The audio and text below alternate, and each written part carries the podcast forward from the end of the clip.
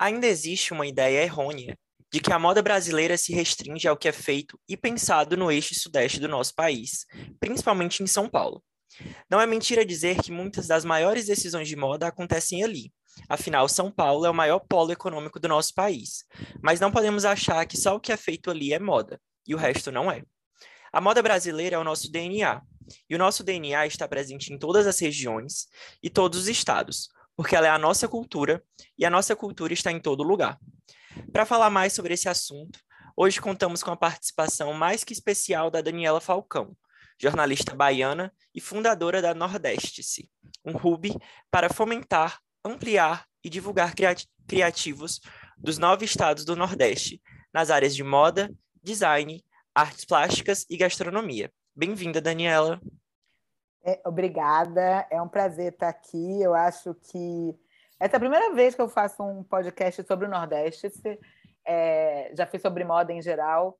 Então vai ser muito legal, né, bater esse papo, você sendo de Fortaleza, da gente entender um pouco, né, como é o cenário hoje, o que pode, uh, o que pode mudar, né, e quais são as oportunidades e os desafios uh, dessas marcas. Tori, seja muito bem-vinda, muito, muito obrigada por estar aqui com a gente, por ter topado essa conversa.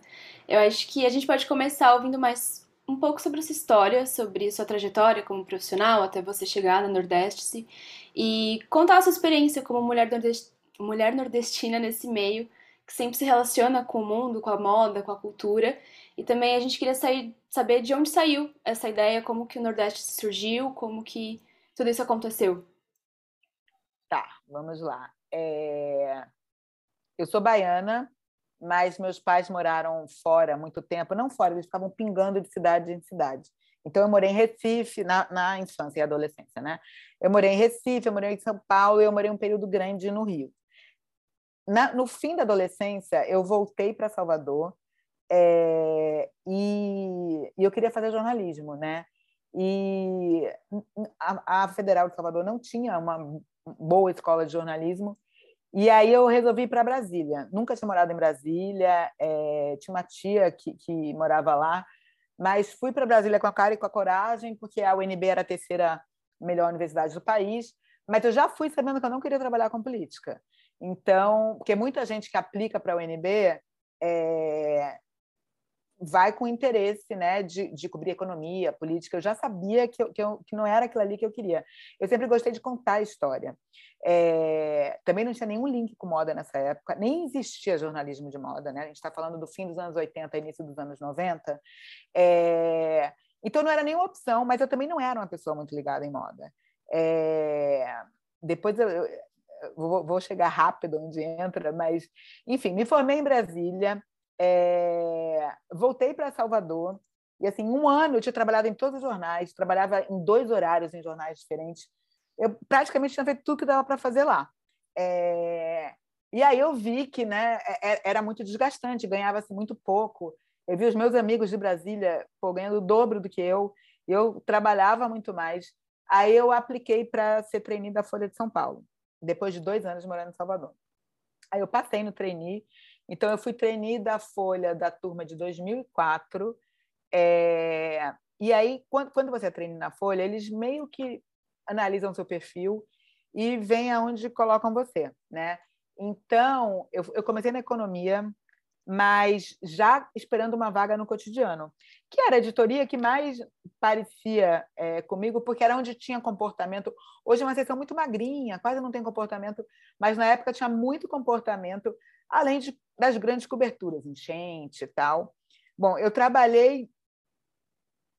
Eu descobri quando eu trabalhava na Bahia que eu adoro cobrir tragédia, porque, na verdade, são histórias por trás das tragédias muito interessantes. Né? É, tem que ter um pouco de, de sangue frio, porque tragédia pode ser um acidente de trem, aí você vai lá. Eu lembro que uma vez eu fui com um repórter de polícia, ele falou assim: Você tem coragem mesmo? Eu falei: Tenho, Godoy. Ele, tem ali um dedinho. É... Então, óbvio, você mulher dentro do ambiente né, é, é, machista que é, o jornalismo de cidade era, eles achavam que a gente só fazia uh, matéria de comportamento, que eu adorava, mas eu também gostava dessas grandes coberturas.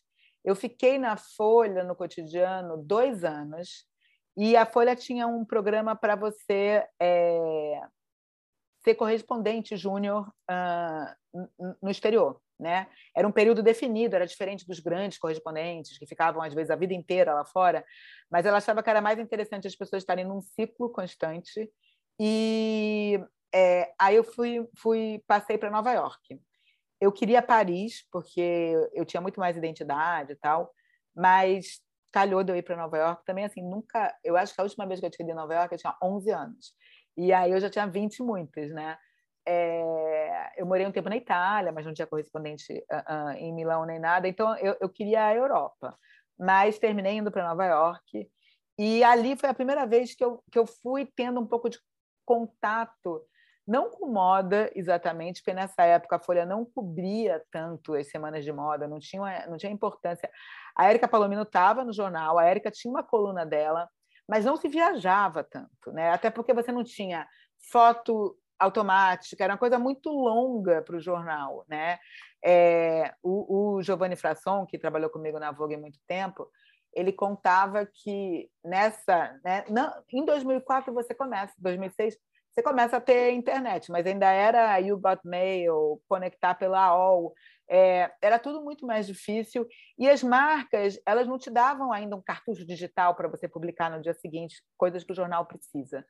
Então eram mais as revistas que cobriam e aí as pessoas iam, viam o desfile. Depois de um tempo, as assessorias mandavam para eles slide, é, porque era a melhor maneira né, de, de, de você é, conservar e tal. E, é, e aí eu comecei a cobrir entretenimento, né? Quando eu fui para lá. Então, cinema, sobretudo, o... mas não tinha semana de moda. O Zeca. É... A gente está ficando gaga. É... O Zeca, que era da MTV, como é o nome dele? Camargo.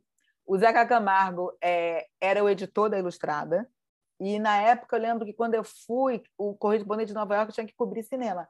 Eu falava, Zeca, mas eu não entendo nada de cinema. É... Ele falou assim: não, você não precisa entender. Você vai lá, e música menos ainda.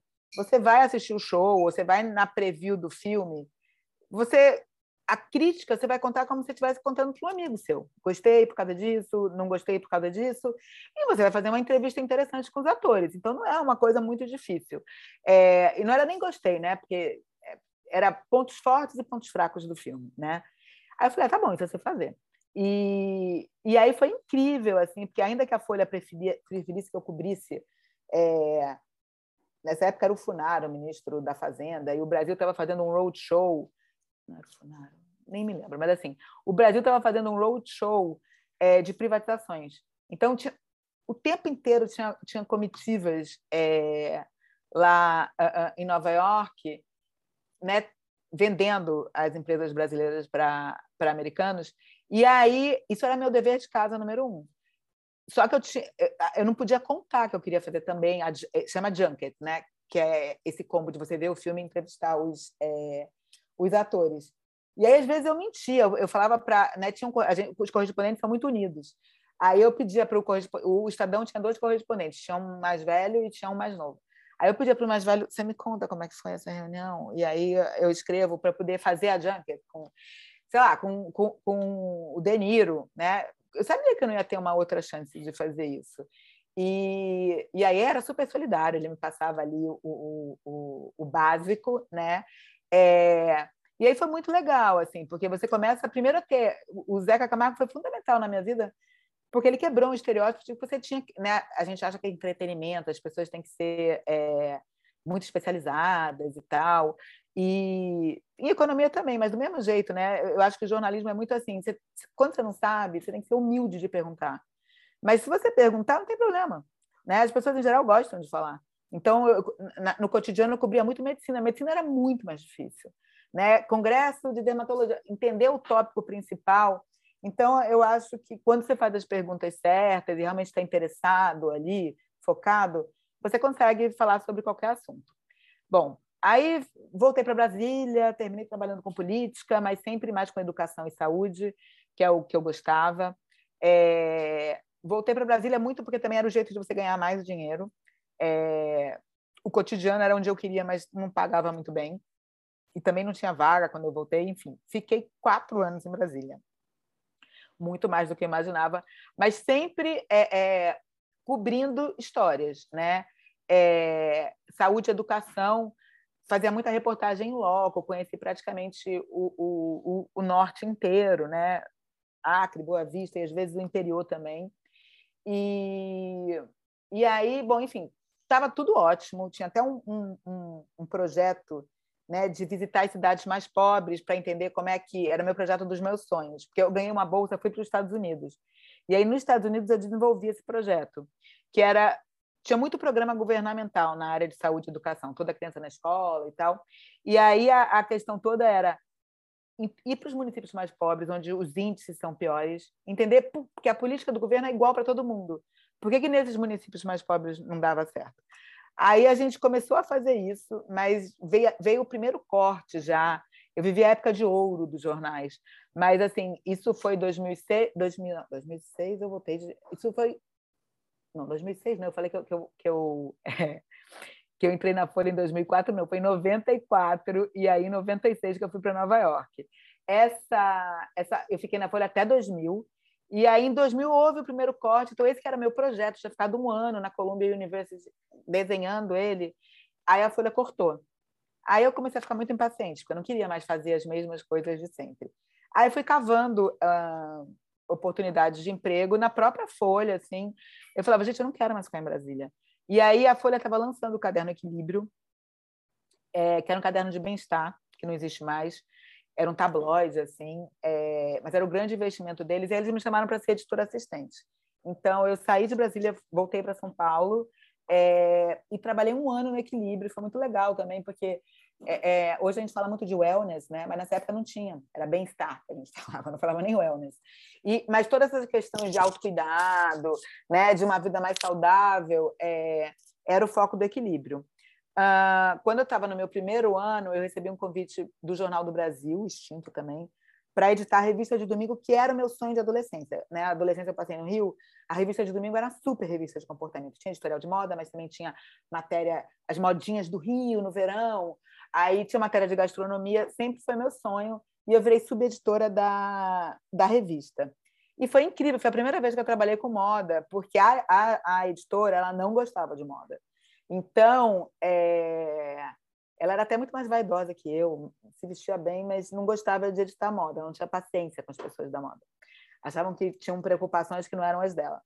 E aí eu comecei a editar, eu tinha que cuidar dos styles, né? É, é, dos editores, era um editor de moda, né? Do editor de moda, pensar a pauta junto, né? Porque a, a, a diretora, que é muito minha amiga, mas ela falou: não, você pega isso aí. É, mas eu também cobria muito gastronomia e tal, é, que era uma outra área que eu gostava muito. Assim. Nessa época, meu sonho era poder escrever mais sobre gastronomia e fazer umas reportagens investigativas nessa área, mas moda entrou por acaso na minha vida, né? É, aí o JB ele estava também já num processo de decadência, eu fui meio fechando os jornais. Então eu trabalhei dois anos e meio nele ele primeiro mudou, era uma sede enorme na Avenida Brasil. Depois eles mudaram para o centro do Rio. Depois eles foram para o Rio Comprido. No centro do Rio eram três andares, depois ficou um andar. E o Rio Comprido era um casarão, uma coisa meio bagunçada. Queriam renegociar nosso salário. Aí eu falava, mas vai renegociar o meu salário? Eu vou trabalhar menos? Não, então não dá para você renegociar o, o meu salário. Então eu comecei a procurar emprego, é, ainda que eu fosse muito feliz lá. E, e eu tinha sido chamada para a TPM que tinha acabado de ser lançada, quando ela ia ser lançada, eu fui chamada, mas eu tinha, eu estava no auge do JB, ainda com muito dinheiro e tal. E aí eu falei, né, para o Fernando Luna que me fez o convite, eu falei não, eu, eu não estou preparada para sair do Rio ainda. É, tá muito bom aqui. E aí foi a primeira pessoa que eu liguei quando, né, é, eu saí do JB. Eu saí primeiro, fiquei uns seis meses, sete meses trabalhando na revista da Oi é, que era uma revista customizada. Mas eu já sabia que não era aquilo ali que eu ia fazer.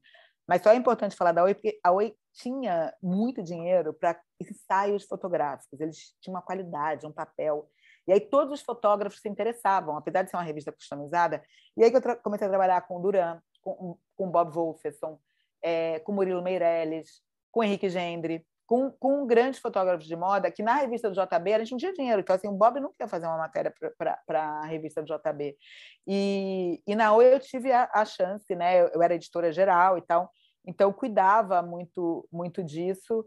É, já conhecia bastante gente, porque a Oi também era no Rio.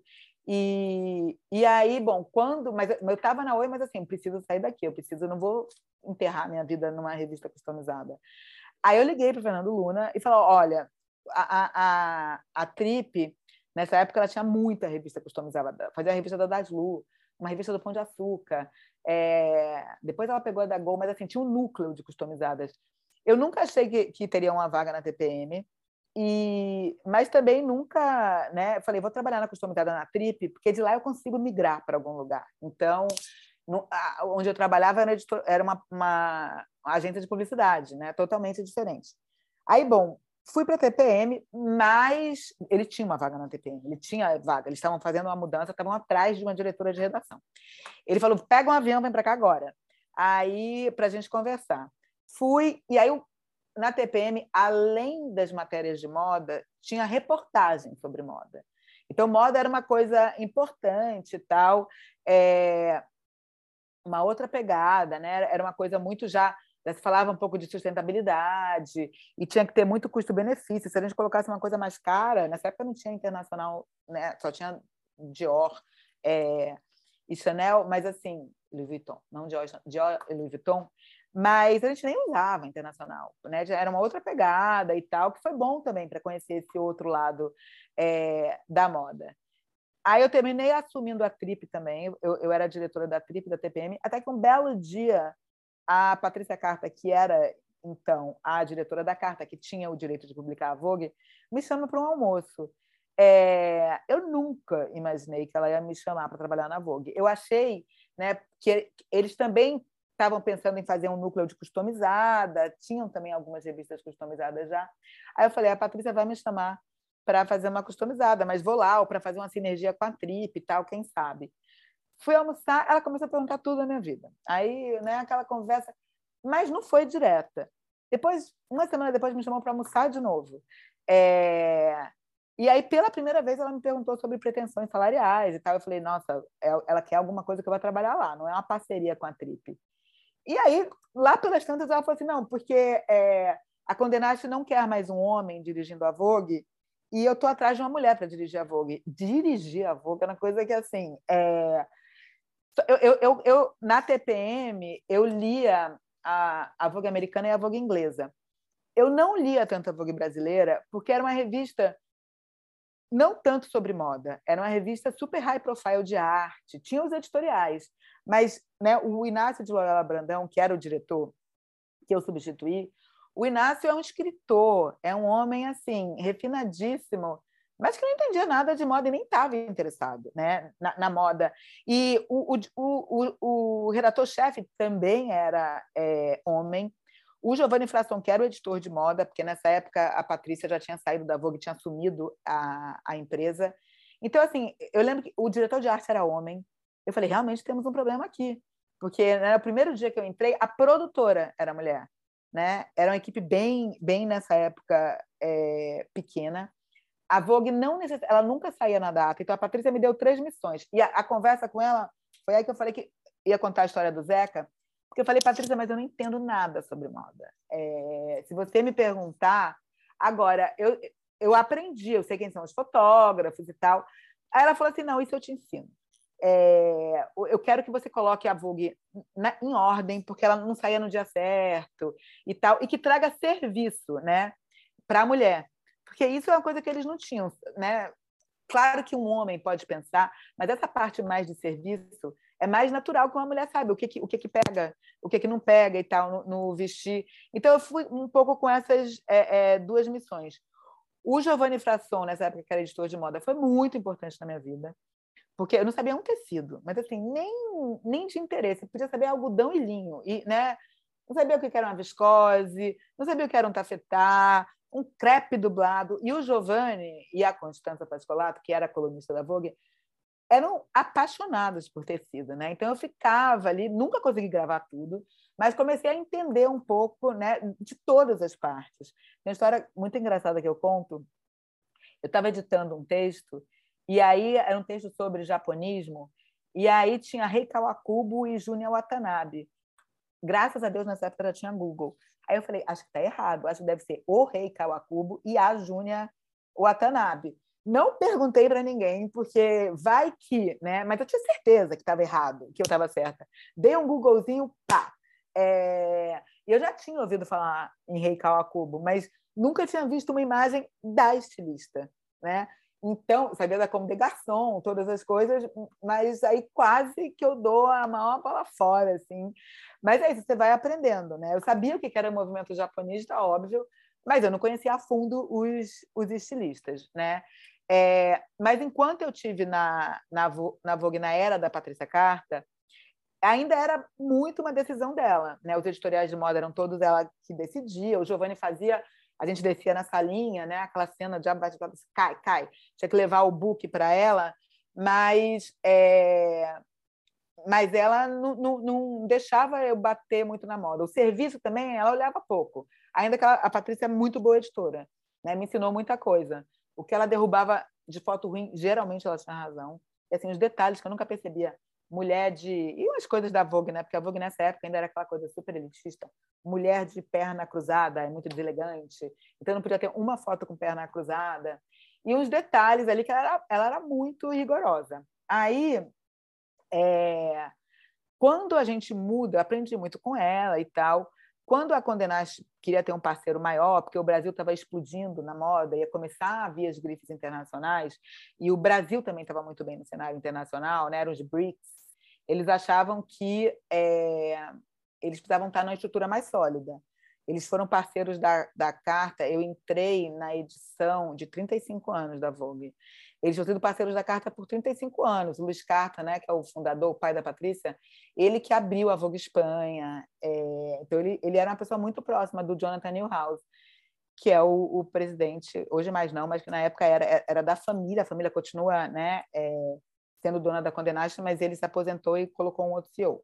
É, e foi difícil saber o processo todo, assim, foi um processo muito traumático também para a gente que estava lá dentro.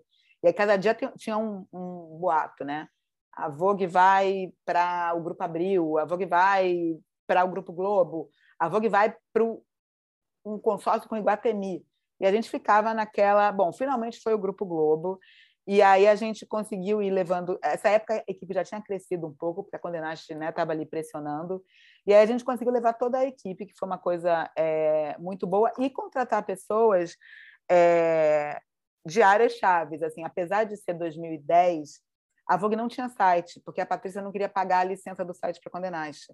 Aí o site era tudo RG Vogue que era uma revista que era dela, em parceria, mas aí tinha web, mas era RG Vogue, era um outro rolê também, porque a RG é uma revista que cobria basicamente figuras da sociedade, é, festas, né?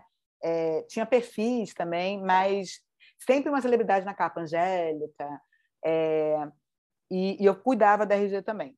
Bom, é, fomos para a Globo, né? a RG ficou com, com a Patrícia, deixou de ser RG Vogue, e passamos a ter um site e tal. E na Globo eu não tinha um chefe, como a Patrícia, ela era a, a CEO da editora, mas ela era mulher da Vogue. Então não tinha uma coisa que eu participasse tanto. Na Condenaste, aí as decisões eram minhas. Eu tinha também chefes, mas que eu prestava conta, né? Se o borderô não tinha estourado e tal, tinha que aprovar. As, tinha, tem um conselho editorial na Condenaste que eles aprovavam as capas, é, e depois até começaram a aprovar os editoriais de moda também, mas o resto todo eu fazia todo da minha cabeça. Então, assim, né, foram seis anos, porque foi de 2010 até 2016, e, e nessa época, assim, foi, eu fui muito, muito, muito feliz. É, trabalhava que nem uma louca, mas é, é sempre trabalhei que nem uma louca, mas era muito feliz. Em 2017, eu recebi uma proposta para ser primeiro diretora-geral das quatro revistas e depois para ser CEO. E eu não vou dizer que foi o maior erro da minha vida, porque eu já estava também cansada. Depois de, de, enfim, né, tinham sido uh, uh, dez anos. É, eu lembro que uma vez eu quis sair, mas era para mudar para a um convite que tinha rolado.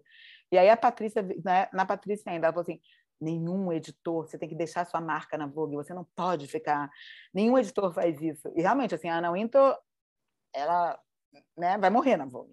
Uh, hoje em dia tem muito mais rotatividade, tudo mudou muito, mas realmente antigamente os editores eles duravam a Franca Sozani, então eles duravam décadas. É, eu durei uma década. Eu acho que foi muito bom. Assim, eu peguei todo o Brasil, comecei a ser chamado para os desfiles internacionais. Fiz as melhores viagens da minha vida. Assim, conheci, pude entrevistar, né? É, é, só não entrevistei a Milcha Prada, porque foi depois que eu tinha, já tinha virado CEO. Mas não tinha mais muita gente que eu quisesse entrevistar na minha vida. Entrevistei Lagerfeld, Nicolas Guesquier, é, Ralph Simmons. Então, assim, não tinha uh, uh, mais tanto desafio. Era legal a vida, mas eu acho que dali a um ano eu ia enjoar, ou dois anos, né? Então, é, eu fui ser CEO e aí foi um, muito difícil, né? É, primeiro porque a mídia já estava uh, sofrendo uma retração, muito por conta dos influencers e tal. A gente pegou né, essa, essa virada de não ter Instagram e não ter até uh, você ter um competidor muito forte, e aí ela estava perdendo, na verdade, a relevância, né? Mas ainda eram. A, a, a, o 2017, que foi o meu primeiro ano, foi uma maravilha, porque era um calhamaço, assim. A gente falava que a Vogue era um tijolo quando você jogava. E 2018 começa a ter uma retração bastante forte, mas ainda cumpriu todas as metas e tal. 2019, mas é, você via que assim estava diminuindo o, o, o, o faturamento. Claro que a gente tinha, mas eu tive que começar a cortar, porque, né, o, ainda mais dentro da Globo, que é uma empresa, se está diminuindo o faturamento, você vai manter o lucro, você vai cortar. E então, assim, 2018 foi um ano de um pouco de corte, 2019 foi o ano de um corte mais radical, é, 2020 veio o Covid, e aí foi um desespero, né? Eu falei, por que, que eu estou comandando quatro revistas na parte financeira nesse momento? Assim, era uma, era uma, é, era uma coisa muito difícil que me desgastou muito.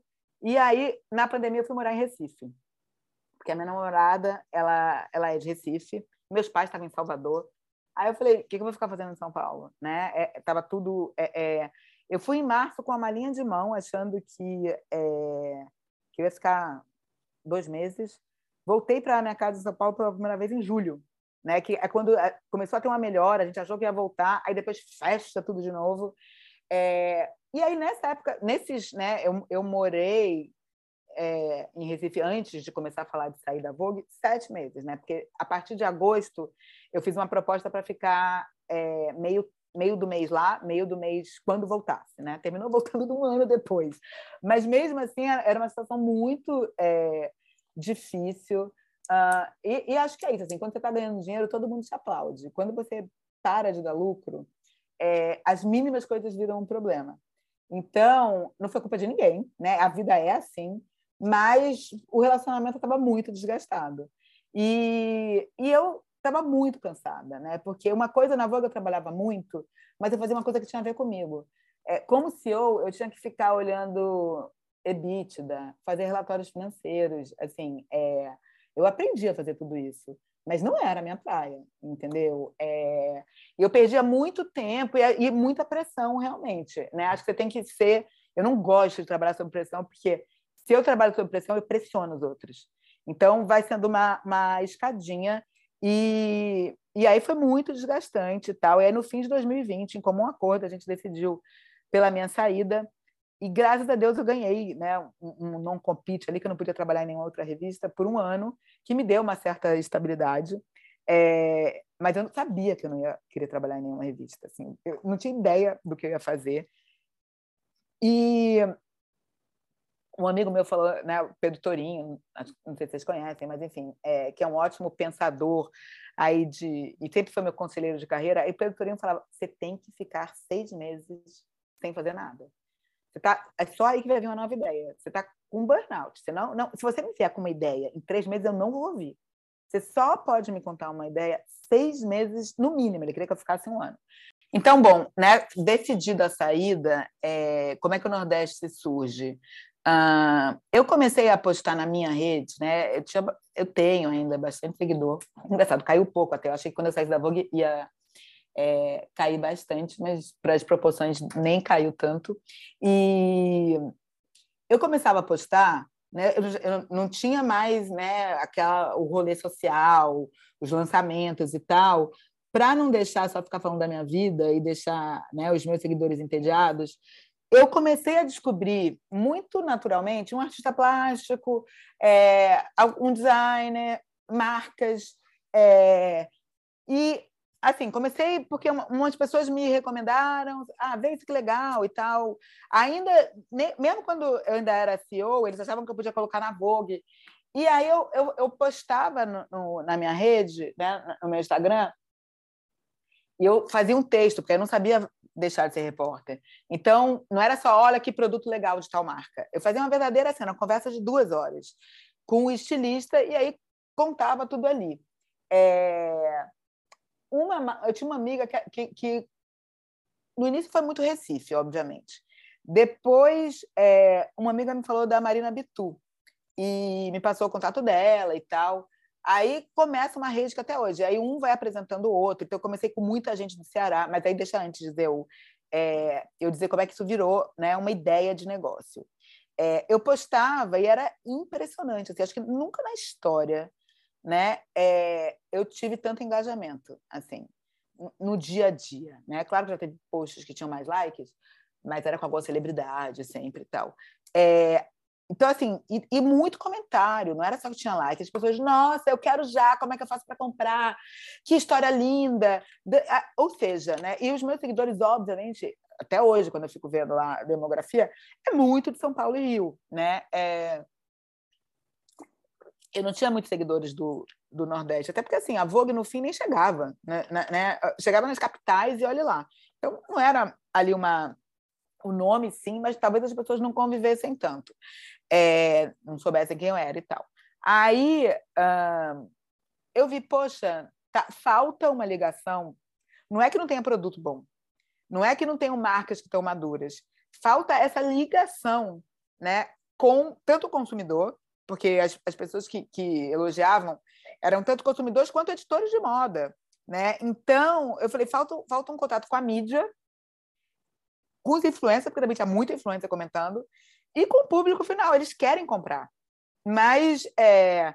e depois eu aprendi uma frase uh, que, que uma, um, uma marca parceira do Nordeste de comida, de gastronomia, falou: quem não conhece não consome. Então, se você.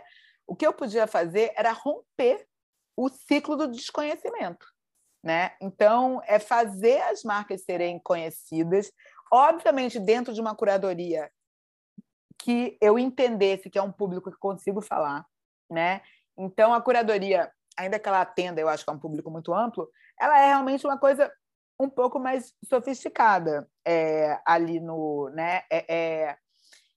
E e aí foi engraçado também, mas sempre o meu olhar eram para coisas que eu via muito originais e que de alguma maneira é, traziam, né? A gente fala isso muito no Quem Somos do Nordeste, traziam saberes ancestrais, resgatavam, mas não era simplesmente a bolsa de palha. Era a bolsa de palha com uma super pensata, né, feita é, é, por algum, uh, uh, pelo por esse estilista, né, sei lá, o Gonzalo, vamos pegar aí do Ceará, que a marca chama Gonzalo do Ceará, né? Mas o Valber, que é o diretor criativo, ele mesclava um trabalho impecável de cestaria em Para de Carnaúba com crochê e umas sacadas de couro vegetal ali. Isso era a marca registrada dele em todas as bolsas.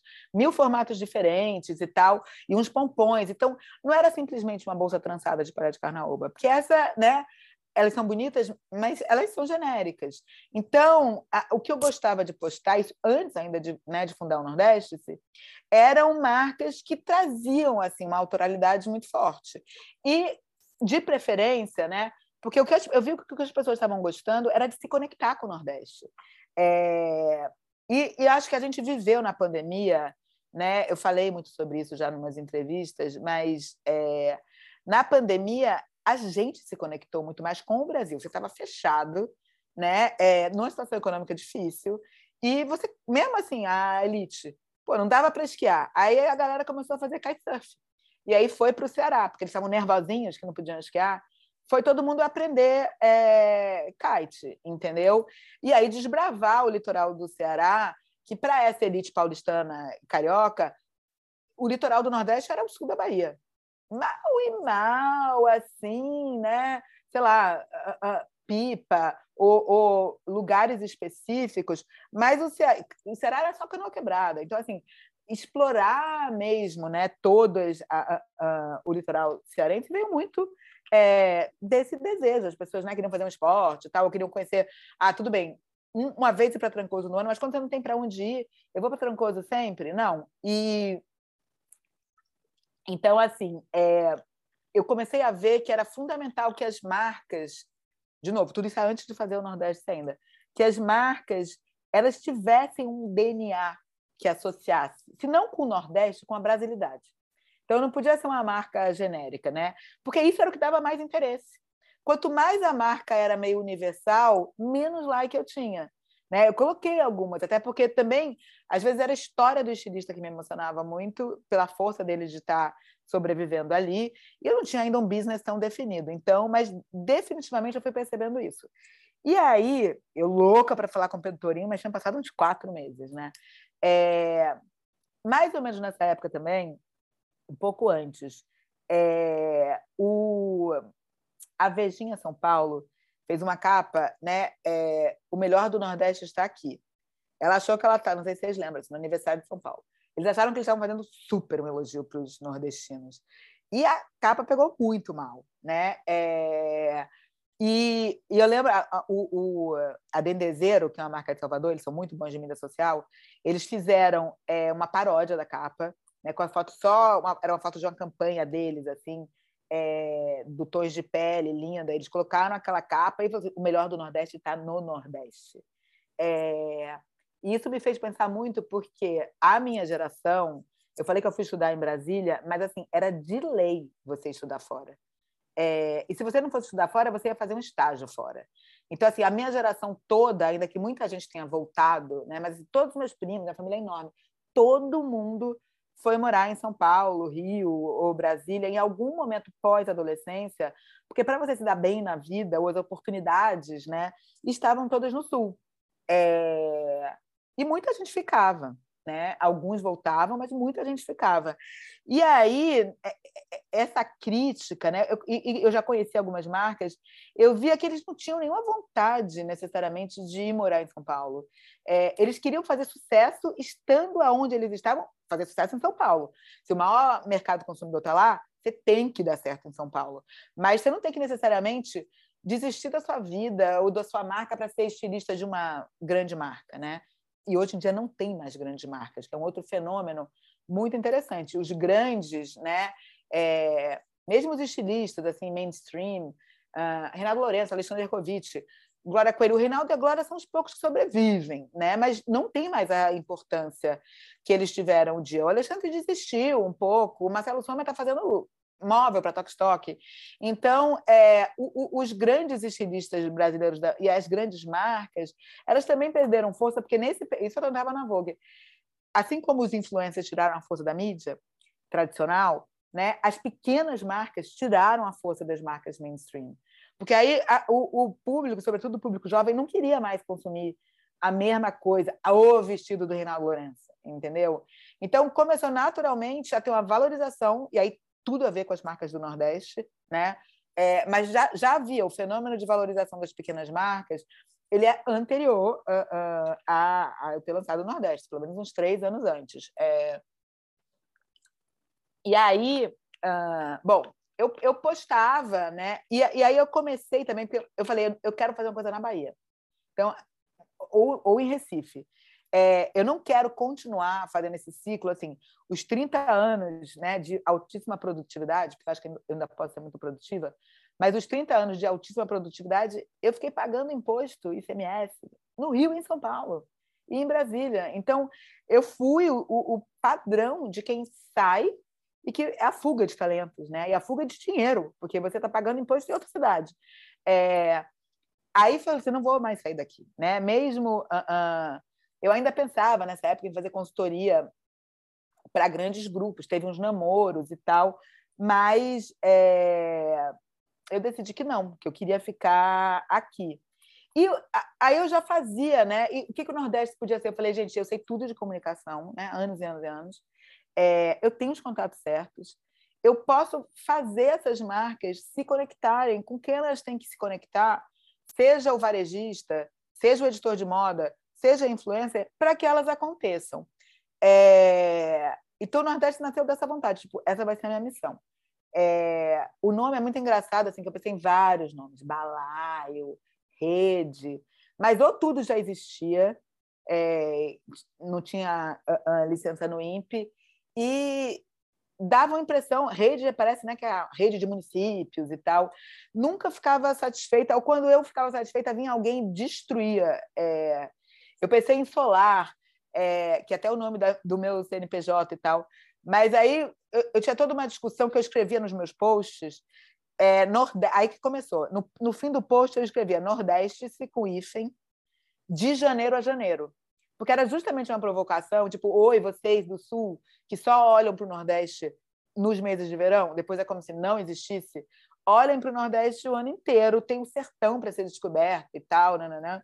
E, e com olhos de consumo, né? Você pode consumir o ano inteiro, não é só uh, no verão. E aí, é, nessa, nessa, nesse Nordeste, esse de janeiro a janeiro, uma amiga minha que é de branding, é, mora em Nova York, coordena uma super empresa. Eu liguei para ela e falei, Ju, Dani, é, você me ajuda a resolver a polêmica do nome?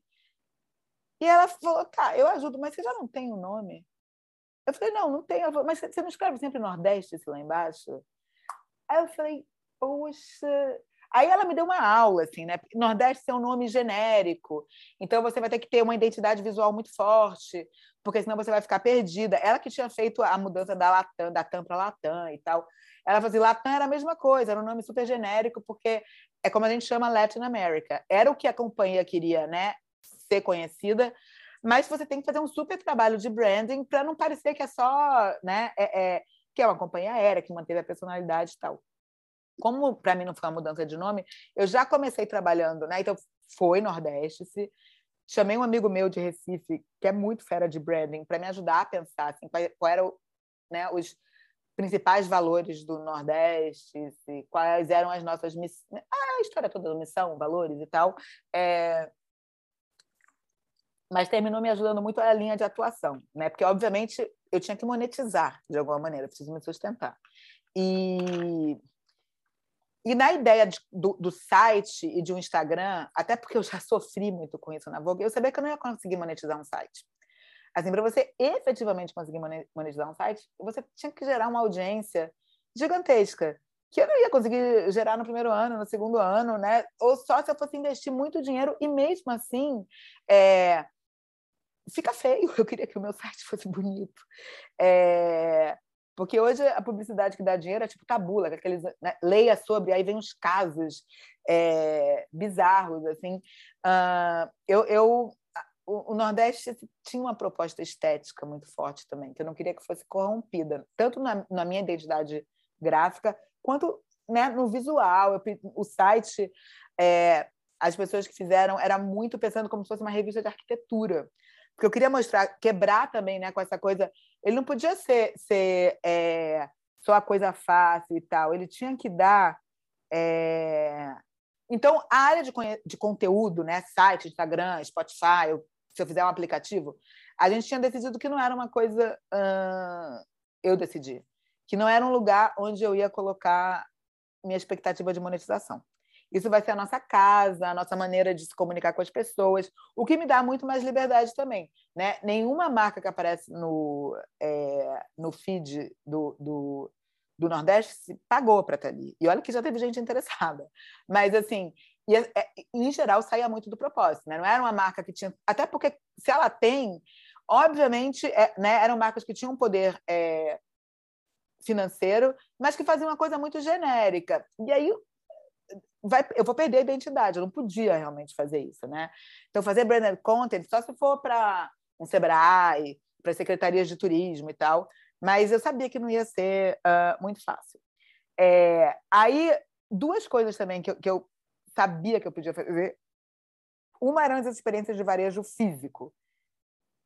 A gente fez muito Vogue Fashion Nights Out e tal. Eu aprendi a, a fazer essas pontes e, e turbinar com eventos de venda.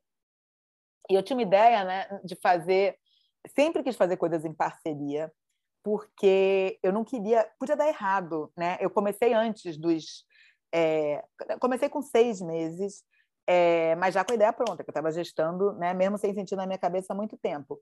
Mas ele começa, né, é, é, na hora que eu decidi esses, esses tópicos, o varejo, eu, eu não queria inchar, né?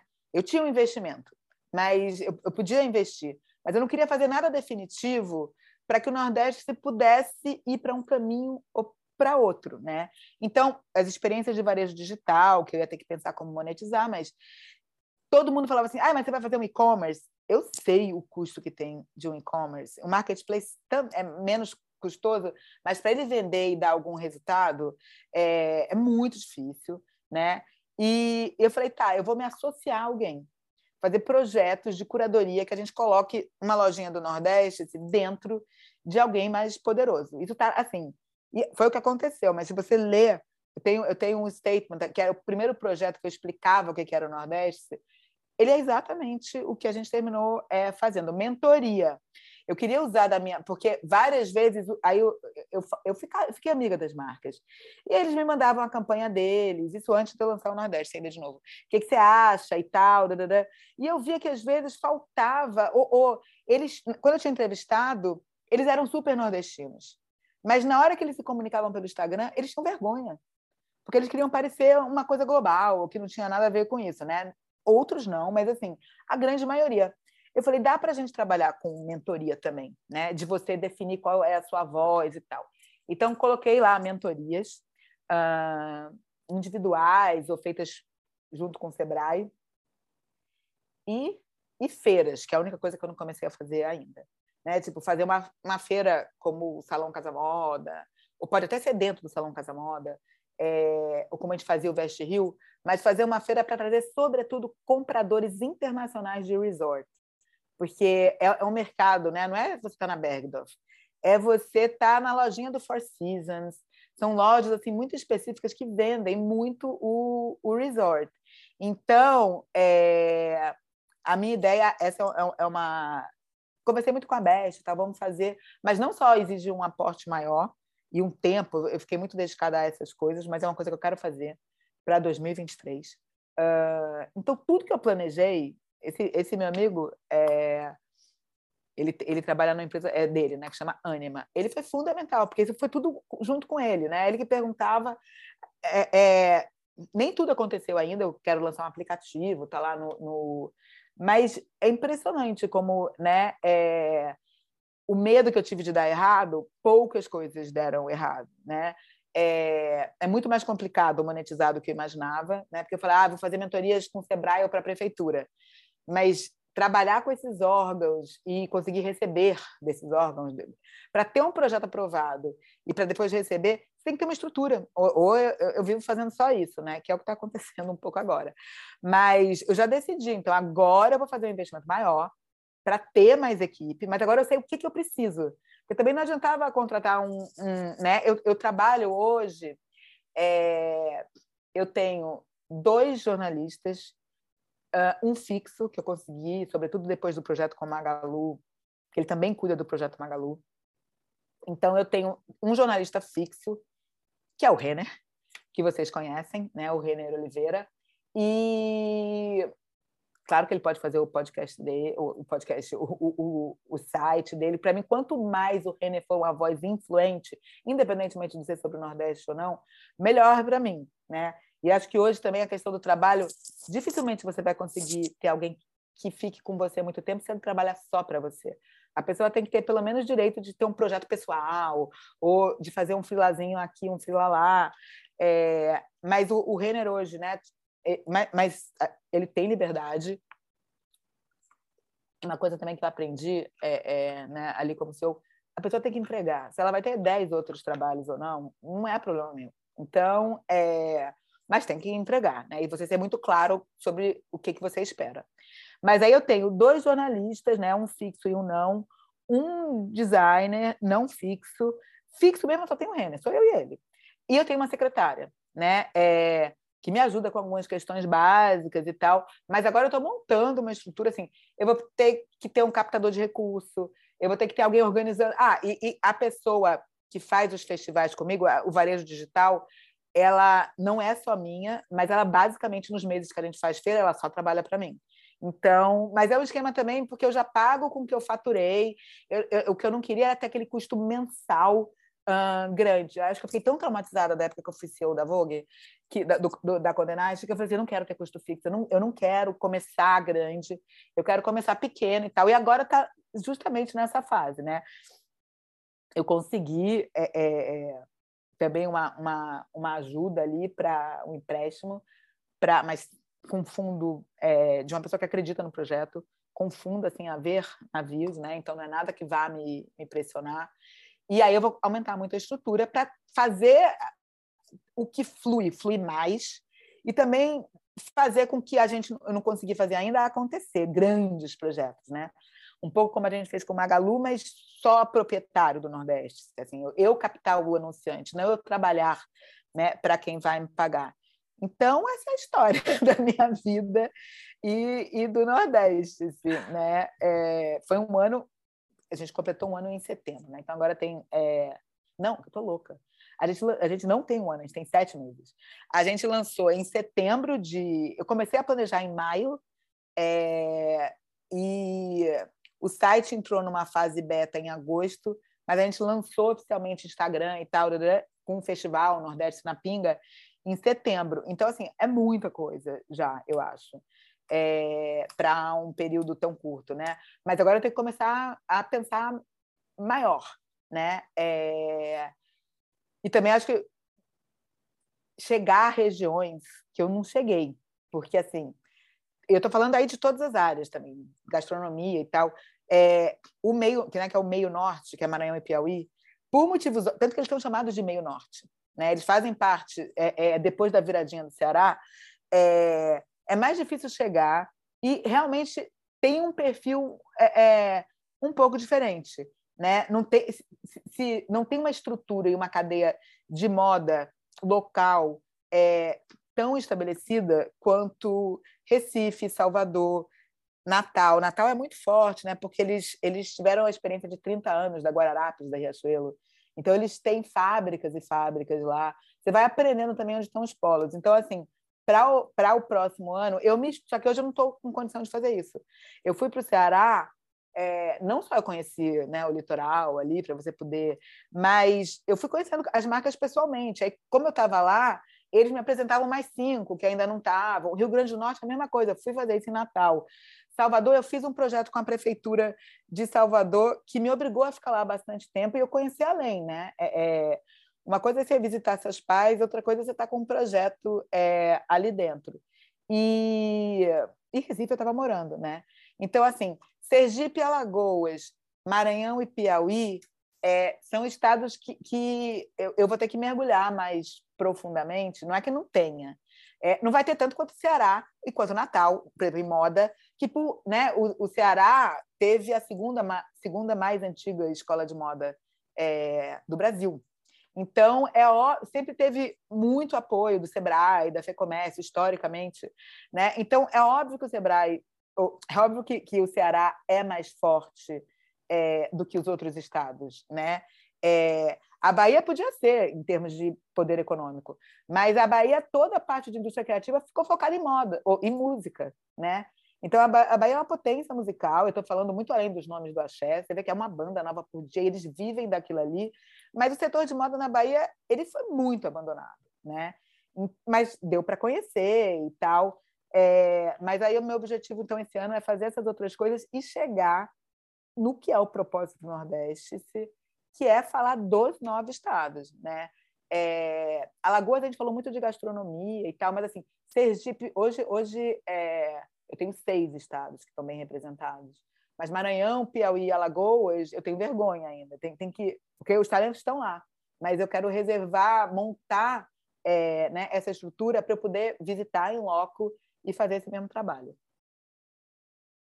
Que experiência avassaladora, fascinante, viajante, né? Como diz a Isabela Uma Boscov. É. Assim, eu como comunicólogo e apaixonado por comunicação, e quando você falava, eu pensava assim, meu Deus, eu acho que essa era a carreira dos sonhos que um dia eu almejei para minha vida, sabe? É, é muito não, é realmente fascinante conhecer a sua trajetória, o seu trabalho e, e sabe, se conectar com, com esse seu novo propósito do Nordeste. Eu, como um grande defensor do Nordeste e da nossa cultura do Ceará, eu, quando eu conheci a proposta do Nordeste, eu fiquei extasiado.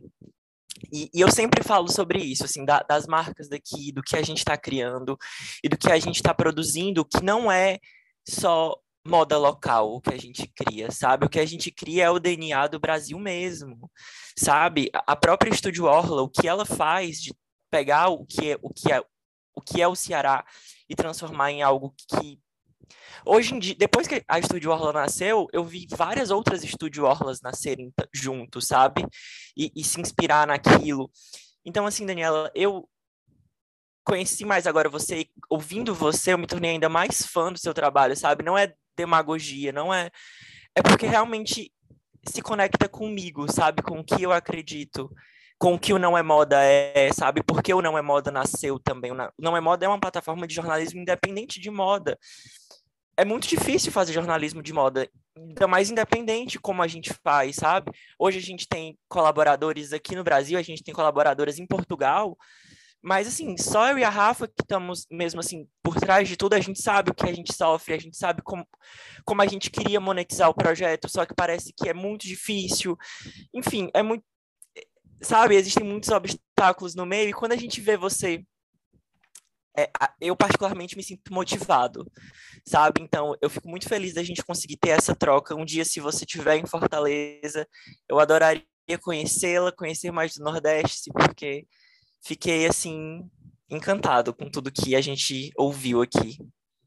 Ai, que bom. Eu vou, eu vou em breve até, porque tanto a Catarina Mina quanto a Patu abriram... A Patu ainda vai abrir mas a Catarina Mina acabou de abrir uma loja e eu faço questão de estar tá lá e, e ver também. Então, assim, assim que acabam os festivais agora, é, entre maio e junho, com certeza, quer dizer, entre, provavelmente vai ser em junho. Em junho, ah, não, eu vou para o Dragão Fashion, olha, maluca! Então a gente vai se ver no, vai a gente vai tudo. se ver no Dragão Fashion. É, esqueci, a gente talvez a gente tenha um, um, um lounge nordeste é, no Dragão. Ai. Com, com, com, com marcas específicas é, que tenham o DNA do projeto, né? mas para exposição e até para venda, mas é muito mais para as pessoas entenderem o que, que é o, o, o Nordeste. E aí você falou uma coisa que, é, para mim, é, é, é, fundamental, assim, que é a gente fazer o, o Estúdio Orla, né? Porque eu, eu tenho um nome para isso também, é o Regional com Apelo Global. Essa, essa mistura ali. É, porque também você não pode fazer uma coisa que um público mais amplo, ou de São Paulo, ou do exterior, não entenda. Mas é impressionante como eles têm a. Né, Estudiola é, é bem resolvida de produto, é bem resolvida de imagem. Então, assim, é uma marca que. E, e faz esse mix do regional com um apelo global. Porque se, se não tiver o regional também, você não vai conseguir chegar lá. Né? Então, de novo, assim, muito do meu trabalho é a quantidade de marca que é, eu conheço hoje e que tem nome em inglês. Marcas do Nordeste, né? Não é que todo mundo tem que chamar Zeferina, ou tudo bem se você chamar do Estúdio Orla, e o Orla tá ali, entendeu? Casa Aica, né? Que é do, do, do namorado do Thiago. A, a Aica tem um significado lá etéreo em alguma língua que eu não me lembro, mas assim, é casa, né? É, é... Então, é, é eu acho que, que esse regional tem que ter o regional também. Uma coisa muito importante é convencer as marcas do Nordeste a assumirem seu lado regional. Não é que todo mundo tem que fazer crochê, mas né, o, o, o a Baba aí de, de Fortaleza. A Baba não trabalha com nenhum saber artesanal. Eles fazem camisas, pareôs, calças, mas a identidade da estamparia dele é a cara do Nordeste. Então, você pode estar na estampa, né? a Sud ou Carol Falcão, é, são marcas que ainda que a né, Carol trabalhe um pouco com bordado de passira e que a Ana Beatriz na, na Açude traga muito da paleta do sertão e tal, porque ela é de Juazeiro, Juazeiro do Norte, mas são marcas, é porque tem linho, né? O, o DNA delas é o linho. Então, o, o que, que é Nordeste? O DNA pode ser o tecido, o DNA pode ser um corte amplo, né? Por isso que eu falo que eu quero trazer compradores de moda resort. Porque moda resort não é moda praia. Moda resort é uma moda mais fluida. E como no Nordeste as temperaturas são altas por mais tempo, a gente precisa de uma roupa assim, né? Então a gente sabe fazer isso melhor do que ninguém. Então a, a ideia, né, é, é também encher essas marcas de, de autoestima para elas conseguirem, mas orientando, para que elas consigam exercer o seu maior potencial, entendeu? Sim, com certeza, assim, é sempre o que a gente sempre fala aqui no Não é Modo, né? De abraçar essa brasilidade que a gente tem. E no Nordeste, principalmente, que tem uma identidade tão única, né? Tem tanto recurso incrível aí. E que a gente, né, eu generalizando, a gente aqui do Sul, do Sudeste, a gente acaba não dando essa atenção e que a gente precisa dar sempre, porque é Brasil, é tipo a cara do Brasil isso, né? Então... Ah, tem então duas coisas, assim, desculpa te interromper, só. É... Imagina. O, o Nordeste, por ter sido uma região ele não foi tão beneficiado pela industrialização, pelas políticas de industrialização. É, o Nordeste, os saberes ancestrais ficaram mais preservados. Porque não, não, é que não houvesse. Né? Primeiro, assim, começou pelo Nordeste, porque foi aqui que os portugueses, holandeses, e a, a, tudo que a gente aprendeu de renda, a gente aprendeu com eles. A gente abrasileirou, mas a gente aprendeu com eles. E começou pelo Nordeste. Então, assim, começou por lá, e aí, de certa maneira, né? O lado bom do Nordeste não ter sido beneficiado é, por todos os programas de industrialização é que esses saberes ficaram mais preservados. Então, tem mais gente que sabe fazer crochê, tem mais gente que vive de renda, é, tem mais gente que faz palharia. Então, esses saberes, eles, eles, você consegue, né? Eu, tem muita gente, tem muita marca de São Paulo, pequena, a NAI, por exemplo, é, que é uma marca super bacana, mas ela tem que procurar rendeira no Nordeste. Então ela já começa até com custo, né? Enquanto Estúdio Orla, de Pedro, eles, porque são várias cadeiazinhas, né? Não é que você trabalha com, então é, dá um trabalho e aí as marcas daqui elas têm mais facilidade é, de, de ter acesso a esses saberes, né? Bom, pessoal, nessa temporada a gente resolveu fazer algo diferenciado, que é o episódio em duas partes. Ou seja, a Dani Falcão volta semana que vem aqui com a gente de novo, em outro bate-papo super incrível, em que a gente vai focar na criatividade, na riqueza da moda nordestina e outras pautas que envolvem o seu trabalho com a Nordeste e tudo que a gente conversou no episódio de hoje. Então a gente te espera semana que vem de novo. Até a próxima. Um beijo e muito obrigada por ter ouvido a gente.